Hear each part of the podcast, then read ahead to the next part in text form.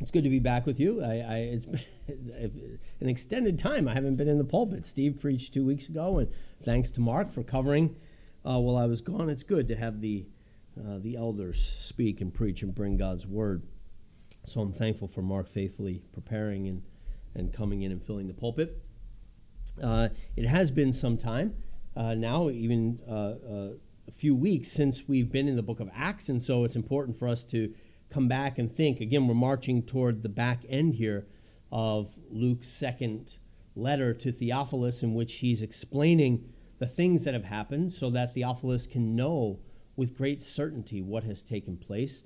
Uh, Luke is introducing Theophilus to the kingdom, he's introducing him to the story that as a perhaps young believer, a young lover of God, Theophilus, that's what it means in the Greek. As a young lover of God, it probably, as we've mentioned, probably was not the guy's name, uh, though maybe maybe it was. Maybe it was a name change, but probably some Roman official, right? most honorable Theophilus, he calls him.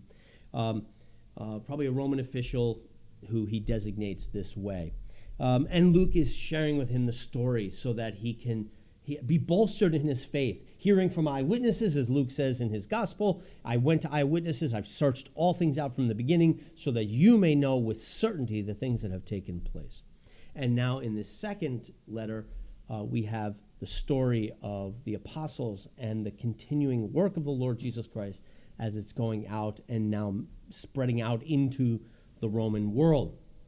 We know, you, you might remember, that, again, on the back end of it now, Paul has been arrested.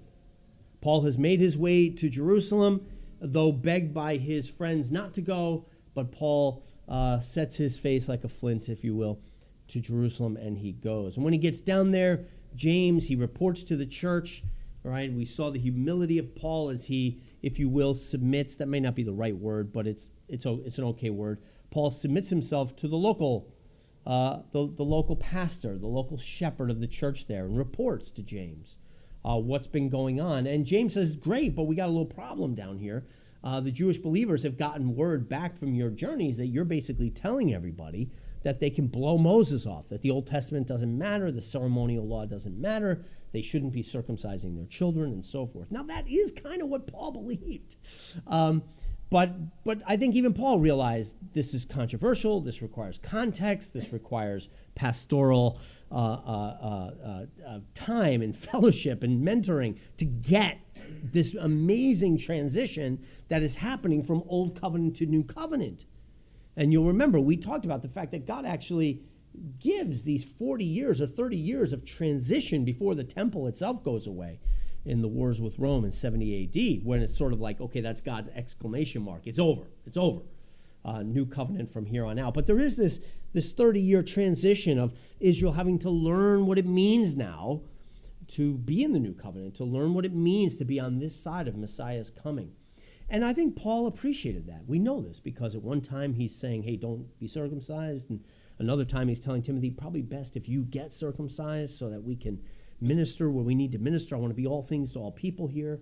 Uh, so we know Paul has used a lot of wisdom uh, trying to figure this out and teach. So, so he appreciates the fact that rumors have gotten back, and though that is what Paul believes, he understands that out of context, this could be a problem for the church in Jerusalem. And James is saying it is a problem for the church in Jerusalem because it's stirring everybody up. And of course, we know James is primarily ministering to Jews in Jerusalem. And so he says, Look, why don't you do me a favor here? Uh, four guys are going down there to, to finish their Nazarite vow. Why don't you go with them, cover the charges, um, show that you're on board with this stuff, and, and just make a public gesture, and that will kind of quell this whole thing. And, and again, the humility of Paul in that he submits to James and says, okay, I, I don't see any, any denial of the gospel here.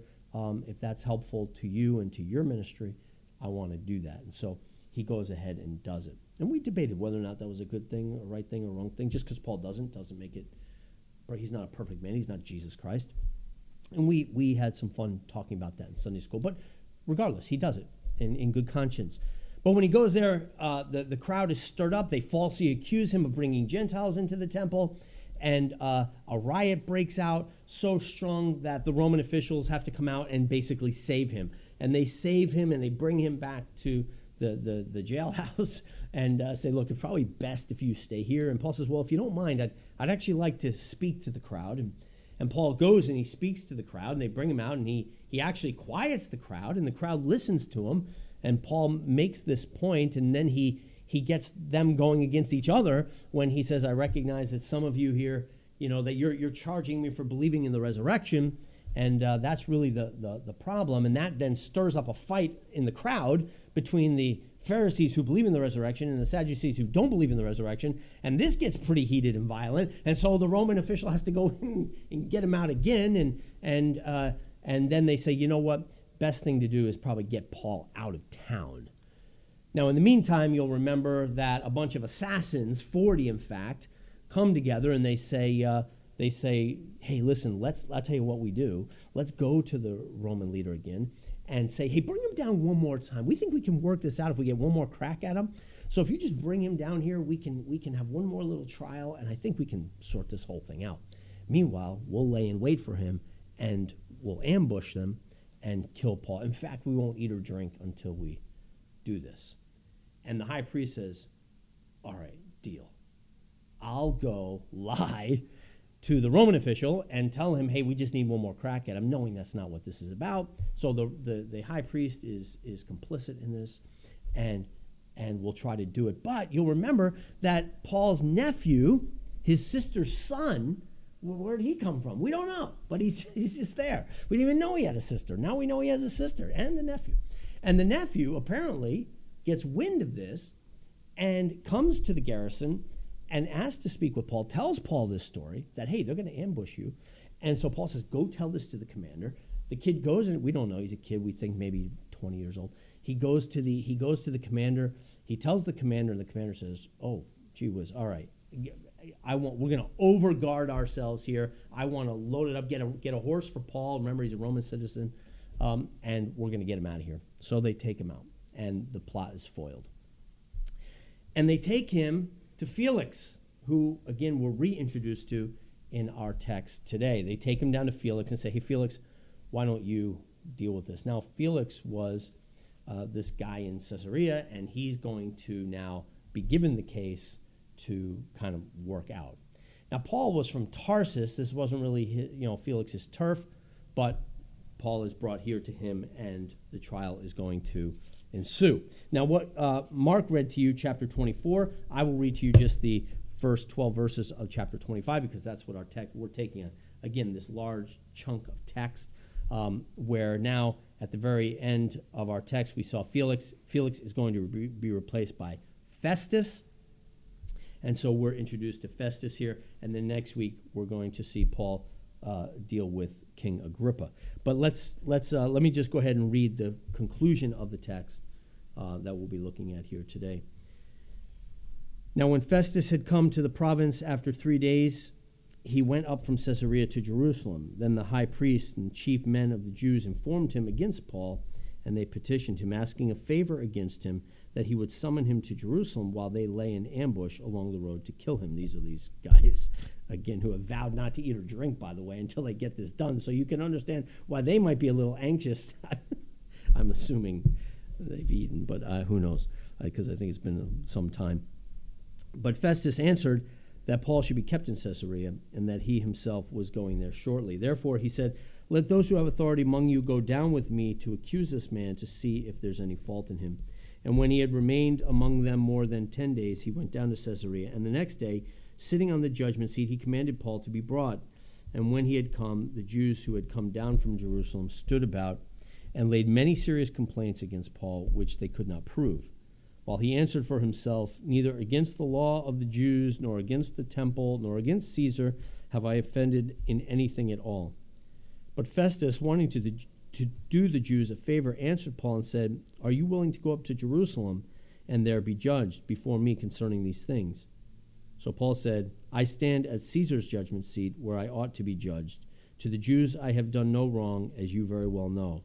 For if I am an offender or have committed anything deserving of death, I do not object to dying. But if there is nothing in these things of which these men accuse me, no one can de- deliver me uh, uh, to them. I appeal to Caesar. Then Festus, when he had conferred with the council, answered, You have appealed to Caesar to Caesar you will go. Now, now we have Paul here down there with Festus, so we've, we've got the context, and now we'll just sum up the text that we're looking at. The trial is going to begin. Uh, the Jews gather da- uh, over down here in Caesarea, and they hire this hotshot lawyer, this guy Tertullus. So, so Tertullus is going to represent the Jewish leaders against Paul. So they, they bring in the big guns, and uh, and he comes in, and as we see in the beginning of the text, he butters up old Fest or uh, Felix, excuse me, with just you know kind thing after kind thing. But also in his little butter up of uh, of uh, Felix, there's a little reminder that Felix has been responsible for many reforms in the land and for peace in the land. Things have been pretty peaceful, Felix, while you've been here. And, and, uh, and kudos to you. Well done on those reforms. You know, you've really brought a lot of peace to the land. But hidden in that is the little insinuation, but all that could go right down the toilet right now. You know, if you don't, if, if you don't hear us on this, that, that beautiful peace that, you know, Caesar has recognized, and wow, Felix, you're doing an awesome job out there in, in you know, in that part of the world, that can all go bye-bye right now if we don't handle this right. There's a little hidden, you know, the, the, the, the, Romans did not really want to get into it with the Jews. The Jews could be pretty stubborn and feisty, and they would not buckle to the Romans, and they just did not need chaos out here because you know what? Caesar didn't have patience for that. And that meant if anybody's head's going to roll, it's going to be Felix's head because you couldn't keep the peace. And then they'll bring their armies to settle it. That's going to happen in 70 AD. That's exactly what's going to happen. But, but for now, you know, the little insinuation, you know, he's buttering up uh, Felix, but in there is also, hey, if you want to keep the peace, then you know what, you might, you might want to hear us on this. Now, Felix is a creep. Felix is not an honorable judge. He's an unjust judge. He's a guy who's known for being harsh. He's a guy who's known for being unjust and being willing to take a bribe. In fact, some have said that the reason why this is brought to Felix is if Felix sees the opportunity here to make a little money. Paul's from a big town in, in Tarsus. Not only that, word is out there that Paul came into Jerusalem with a boatload of cash. Now we know why Paul came into Jerusalem with a boatload of cash. He had been collecting it from all over the Roman world for the sake of the, the Jews who were suffering in poverty in Jerusalem, the Jewish Christians, as a gesture to show that, hey, the Gentiles are your brothers. They have provided money for you. It was a real, practical, embodied act of Christian fellowship and love. And that's what Paul was doing is he was collecting this and then risked his life carrying all this cash you know, around the Roman world, dealing with bandits. It was not it was not always the safest place to travel. But Paul brings this money safely back to Jerusalem so that he can give it to James and to the church. So word may very well have gotten out there that Paul had a bunch of cash on him, and Felix is happy to get a bribe. And we even get that in this text. Like Felix keeps meeting with him because he's thinking at some point he may grease my palms and we can solve this whole thing because he, he, he is of the thought that Paul has has the money. Felix is a creep. Right? He's just not a he's not a quality guy. So these guys are buttering him up as if to say, "Hey, you know, here here's your bribe. How about we don't revolt? You know, how about we don't cause an uh, uh, you know an, an, uprising here?" And they think Felix will hear this, but but Felix then uh, we have Paul turns after they butter him up, by the way, they call Paul, and the New King James does a wonderful job here of translating this. They call Paul a plague uh, Paul's a plague. Uh, this is verse 5. For we have found this man a plague, a creator of dissension among the Jews and throughout the world, and the ringleader of the sect, or the, the, the word there is heresy, the heresy of the Nazarenes. He tried to profane our temple. We seized him, and we were going to judge him according to the law, but Lysias came in with great violence, took him away from us. We could have settled this. This thing could have. You, you have. Paul is a rabble rouser. He is unsettling the peace that you have tried to establish and we were going to take care of this. But old Lysias violently came in and took him out, and we weren't able to do it. But let me tell you what, let me tell you what you're dealing with here in this man who you're looking at. He is a plague. He is an infectious disease, is like the word that, uh, that they use there. And the, the uh, New King James picks that up nicely by using that word plague. Um, so, all right, they slam Paul pretty hard. And then Paul is allowed quickly to make his defense. He does not have any high powered lawyer, he does no Tertullus there to, uh, to defend him. Paul just speaks of his own accord. Speaks to Felix and then comes along and says, Listen, first off, these guys can prove nothing.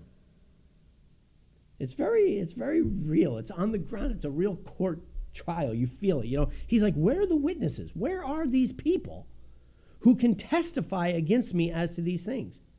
And how about you get some of the Roman guys? They were there.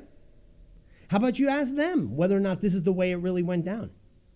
I did none of these things that they're accusing me of.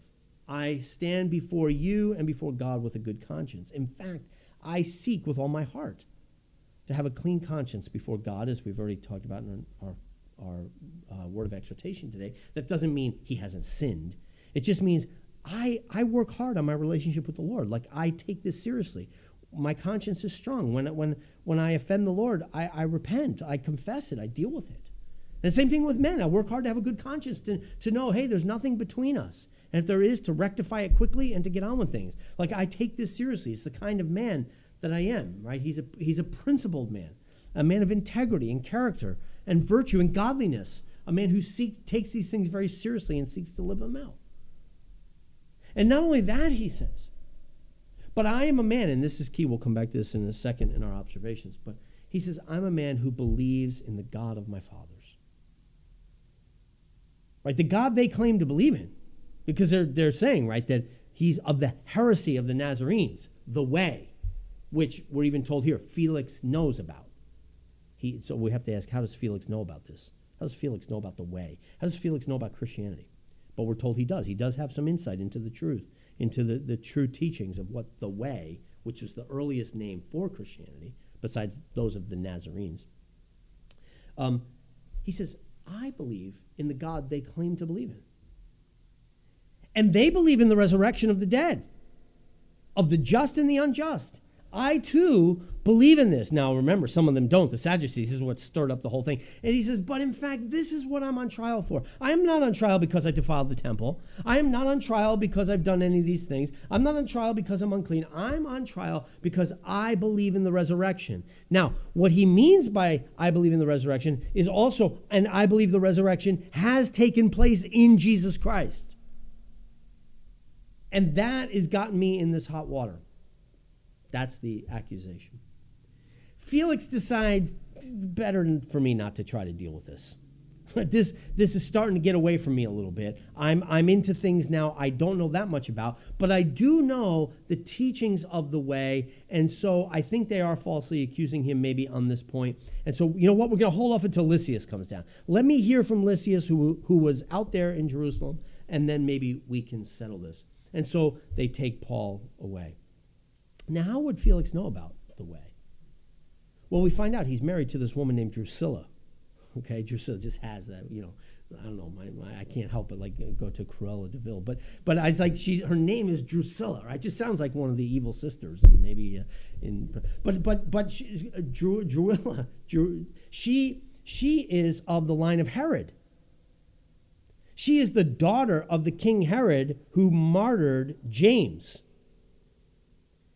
She is the granddaughter of the Herod that killed John the Baptist. She's the great granddaughter of the Herod that killed all the babies in an attempt to get Jesus. Like, this is her pedigree. Right? This, this, she, she is Cruella, right? She's, she's of that, you know, the, of that line. She's a Jewess. And so she maybe has some insights into what this, te- right, as, as Paul says and as Luke says, and as Peter in, in Acts chapter 2. These things that have happened in the way, these things that have happened with Jesus, have not happened in a vacuum. They've not happened often in a dark corner. These things happen right out there publicly for all to see. And she's in that community. She's a Jew. And so she obviously had told Felix some of the things about what is going on. And Felix has a little bit of a grip. He's not learning about this for the first time, this difference between the way and Judaism. He, he, he, he has some sense of it. But it does have to be worked out. And so we're going to wait till Lysias gets down here, and then maybe we can settle it. Now, in the meantime, Felix shows some grace here to Paul because he says, look, put Paul in jail, but do not keep him you know, in, in solitary. Let his friends come freely and visit him and so forth. So he shows him some grace, realizing I'm probably not dealing with a really hardened criminal here.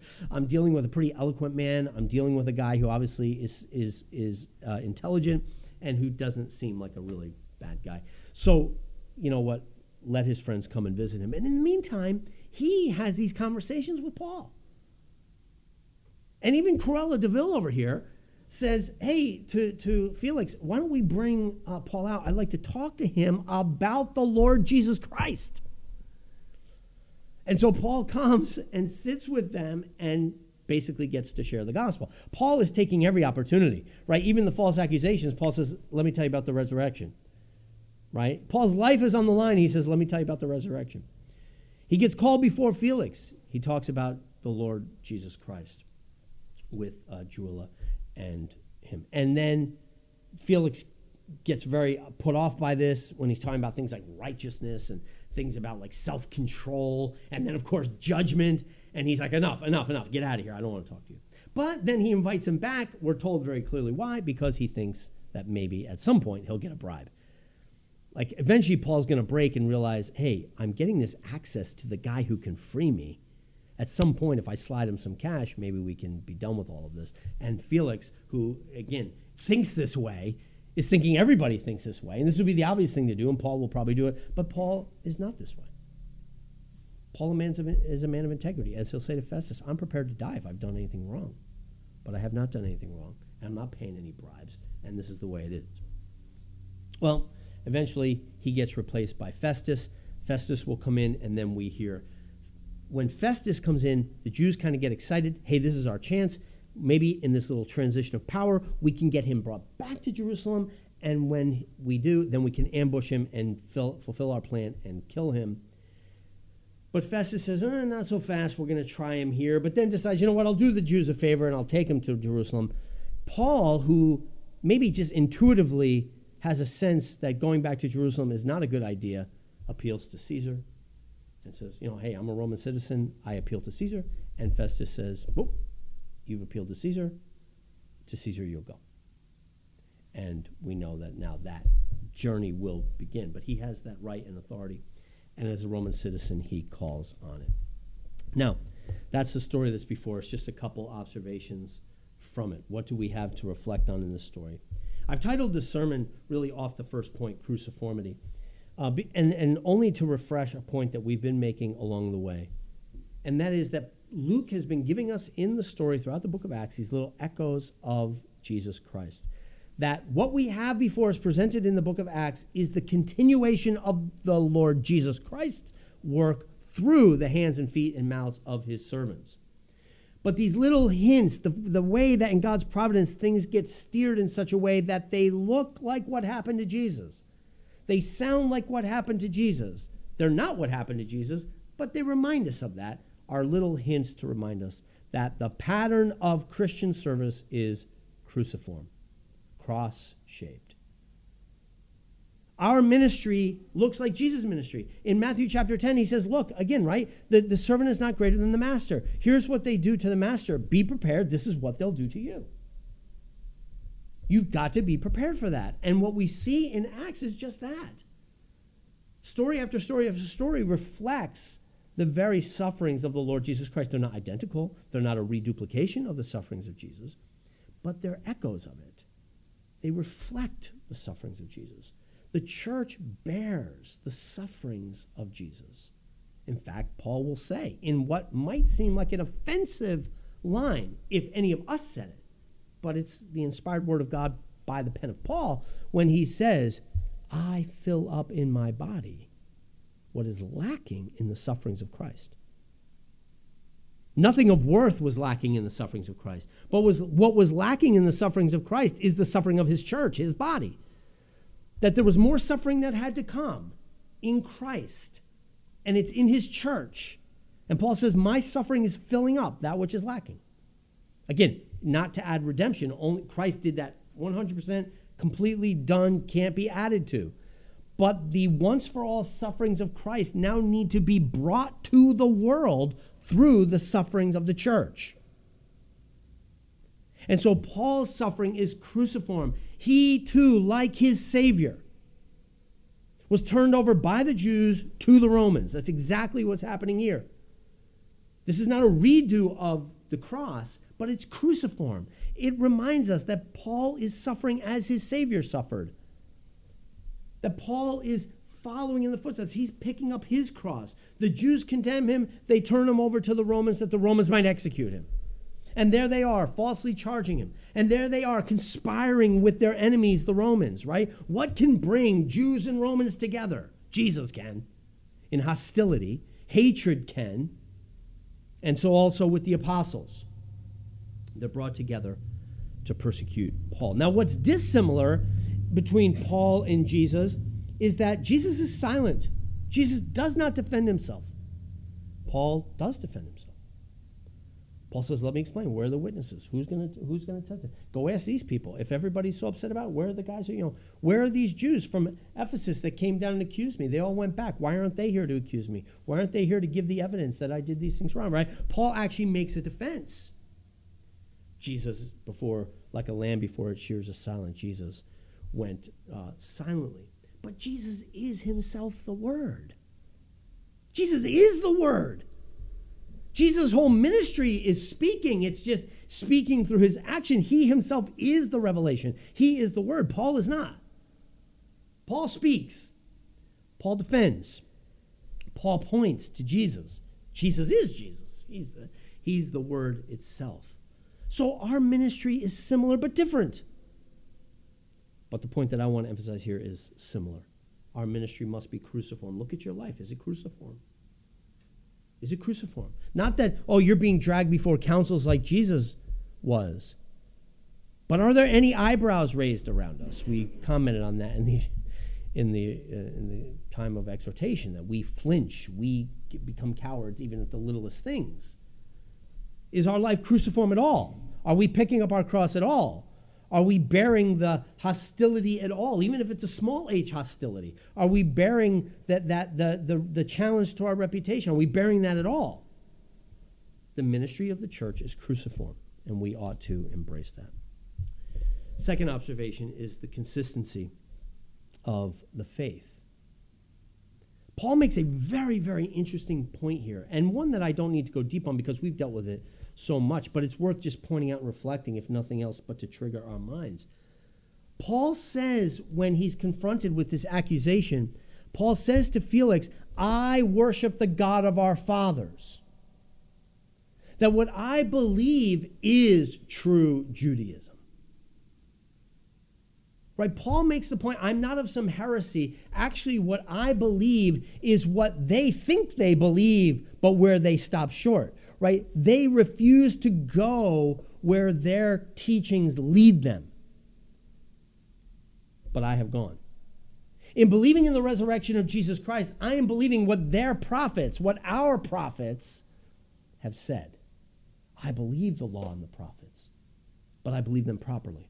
I understand them properly as being pointers to the Lord Jesus Christ and He the fulfillment of both of them. That's a very, very important and powerful point to remember that what we believe as Christians is not something different from what Judaism taught. It's different than what Judaism teaches.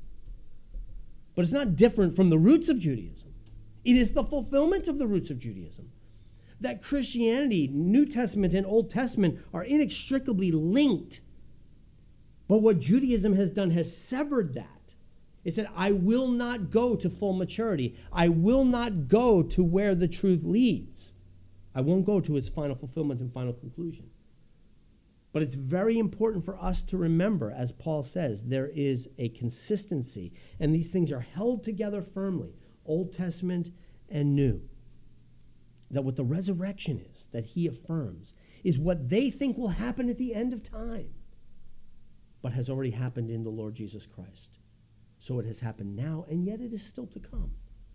But Paul affirms the truth of the faith. So the consistency of the Christian faith, worth coming back to. Again, Luke has this at the end of his gospel when Jesus takes those disciples, Cleopas and friends, through Moses and all the prophets, we're told, showing them how all these things had to happen to the Christ. There is a consistency between Old Testament and New. Thirdly, the integrity of Christ's servants. and we've already reflected on this. Paul says, I endeavor to have a clean conscience before God and man.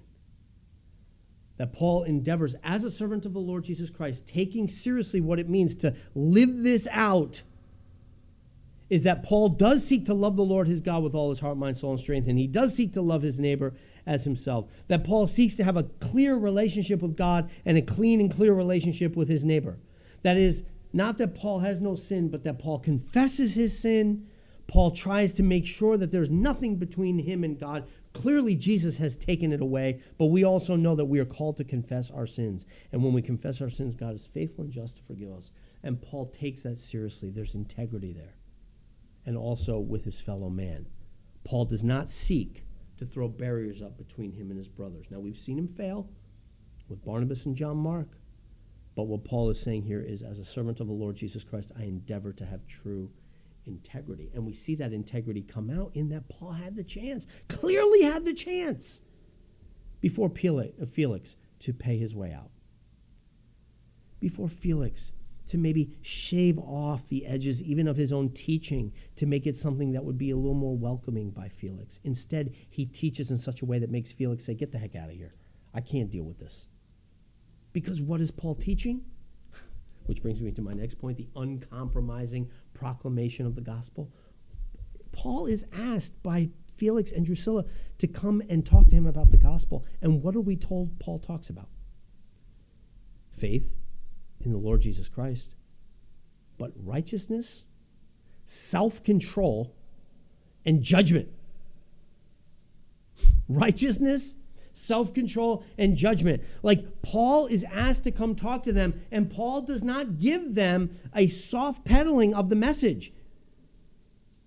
Paul comes in, Paul's, Paul's starting point with them is righteousness, self control, which neither of these two have, right? Neither of them, neither of them have exhibited, and judgment that they're going to have to stand before God. I mean, he's think about this. Paul's talking to the judge about judgment. Ultimately saying, "It's not you I fear, it's the final judgment that I have to stand before. That's why I seek to have a clear conscience before God." But hey, Felix, hate to break this to you, you too are going to have to stand before that God in judgment. This is why Felix is like, "Get out of here. I don't want to hear any more about this." If you don't have to, if you're not here to talk to me about money, then I don't want to hear it. But Paul is uncompromising in his proclamation of the truth.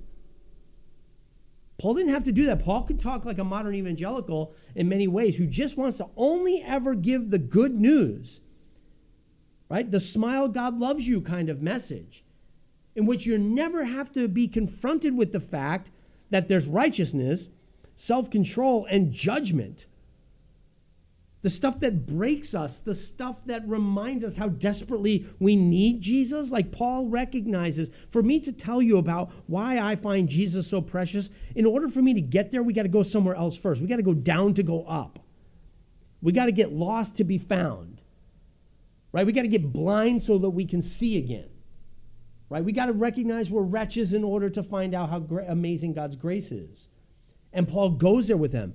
Paul is in prison underneath this guy. This guy can say, You're free. And when Paul gets the time to confront him, Paul goes right after him with both barrels. It's interesting because two weeks ago, when my brother was here, I can't remember if he said this in the sermon or in the Sunday school after, when he was talking about Adoniram Judson, and then even his own uh, uh, talk in trying to share the gospel with, you'll remember, the, the, the neighbor of his buddy who died, remember? And then at the funeral, Steve came out with both barrels blazing, and this guy was intrigued by it and came, and Steve started to witness to him. And eventually the guy said, I want to be a believer. And Steve remembered Adoniram Judson in Burma, who got finally his first convert. And instead of just getting great, let's get you in and chalk one up on the board, said, let me let me just be careful that you're not doing something that you are you're not thinking about. I want to really tell you what what it, what what's what the calling of a Christian is. And the guy left. The guy said, you know what, on second thought, I'm out of here. And Steve did this with this guy, and the guy said, I'm going to hold off. And then eventually came around and said, you know what, I hear. I hear the calling of what it means to be a Christian, and I want that. I want, I want not only the forgiveness of the Lord Jesus Christ, but I want the cross of the Lord Jesus. I want, I want to be a servant. I want to be a servant. I love him, and I want to follow him. but he did it with clear eyes, right? I, I, I understand what I'm getting into as I become a Christian. There's something sobering about that. It doesn't mean we have to do that every time. But it's interesting, it seems like Paul does that here. Right? Paul is going to talk to Felix and Drusilla, and he's going to make sure they understand clearly what it is, what we have to confess when we come to Christ. We don't just add Christ on to the wagon load of my idols. Okay, great. Hey, here's one more thing to cover me when I stand before judgment. You know, I have all these things just in case. No, no, no. We drop all the idols, we confess our sins, and we trust in the Lord Jesus Christ. And Felix doesn't want to hear it. But Paul is uncompromising in his proclamation of the gospel. And then finally, the wisdom of serpents. Jesus sends the disciples out in Matthew chapter 10 and he says, Look, they're going to drag you before councils. You're going to, you know, they're going to say all these kinds of things about you. Brothers are going to start turning their brothers over. Sons are going to turn their fathers over to the councils and so forth. And you're going to have to be prepared, be prepared for this. And then he gives them that line that we all know. It's kind of become a proverb in our, own culture, right? To be wise as serpents and innocent as doves. And here, once again, we get an example of Paul's serpent like wisdom serpent in a good sense, not devilish wisdom, but serpents know when to flee. Serp, you get near a snake and it just kind of, you know, scurries away. And Paul finds that here.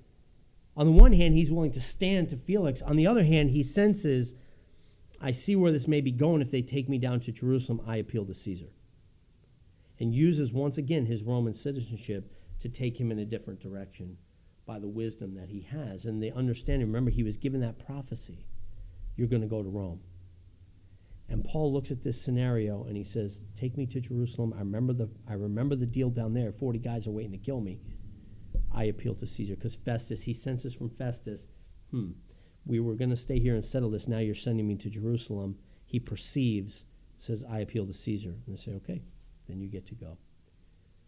And there's a certain savviness you know, uh, uh, by God's grace, his providence will not fail. The Lord said he's getting to Rome, he's getting to Rome. But Paul does not take that as a just, it's a done deed.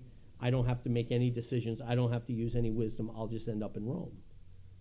You're going to get to Rome, but it's going to require wisdom on your part too. But God's sovereignty will get you there. Paul never lets those two things collide in his life, where the promise that God's made does not mean he doesn't have to be wise. He uses his wisdom to get himself there. So, so just in uh, again review, our the pattern of our ministry, of our church, of our lives must be cruciform. We too must embrace the consistency of the faith that what we hold is the faith once for all delivered to the saints. Old Testament, New Testament are one. We too must have integrity as the saints and the people of God. The one thing Paul that could not be questioned in all of this by Paul was his consistency and his integrity. He did not bend, he did not compromise in his proclamations or in the bribes. Fourth, the uncompromising proclamation of the gospel. Paul was not Paul recognized, I think, as we ought to, as Steve was saying, and as Adoniram Judson understood, Judson, the salvation of people's souls is not dependent upon my cunningness, upon my great words, upon my appeals. It's upon the work of the Holy Spirit. Therefore, I do not fear. Paul doesn't feel like he's got to say this in just the right way that gets Felix to and Drusilla to believe. Therefore, he says it with guns a blazing, what, the fa- what faith in the Lord Jesus Christ means and what it will entail. And then, fifthly, we must have the wisdom of serpents to navigate our way. And, and we've already talked about in Sunday school. We can talk about more about it today if you'd like. Our day requires great wisdom. When do I speak? When do I shut up? When do I go, go in boldly? When do I tiptoe? You know, when do I have to stand, culturally speaking, even though I'm, my stand may go viral and it might bring utter disaster? I mean, that's the kind of thing that can, it, it couldn't happen generations ago. Now, you stand in one way, it could go viral in this culture and you could become the next big thing that just, you know, you have a nightmare for two weeks on, on not only social media, but literally within public. That, those are things that are potential for you now. When do I need to stand and risk that? When do I have to say, you know what, best not to do it? And to make sure I'm not doing it for the wrong reasons. This takes wisdom, great wisdom. And we ought to be praying for it, praying ourselves up so when the moment comes, we're able to stand and to act wisely. All right, let's pray. Heavenly Father, we thank you for the picture we get in Paul, for this narrative in which we see such a saint uh, with wisdom and yet with courage, uh, who can stand and bring his own defense, who takes every opportunity to share the gospel, but who's uncompromising in his proclamation of the gospel, so that even to Felix, Father, he doesn't cut any corners. He doesn't make it attractive where in, it indeed calls for real. Uh, real self examination and recognition of one's judgment. Father, He doesn't cut any corners. And so we pray that you would help us to be bold, but also to be wise. We pray that you'd help us to pick up our cross, crosses and to live cruciform lives, to engage in cruciform ministry. For Father, we believe and we trust in and we lay hold of the faith once and for all delivered to the saints. The faith of the fathers in the old covenant is ours today, but we see it in the full light of Jesus Christ. And so we thank you for that. Father, give us integrity. Father, help us to live in such a way that we do not bring disgrace upon the message of the gospel, that our lives do not muddy the waters for our unbelieving neighbors, but that in our integrity we get ourselves out of the way that the people might see Christ and believe and trust in him. Father, these things are not easy, and that's why we call upon you and by your Spirit to strengthen us that we might be faithful. We ask all this in Christ's name.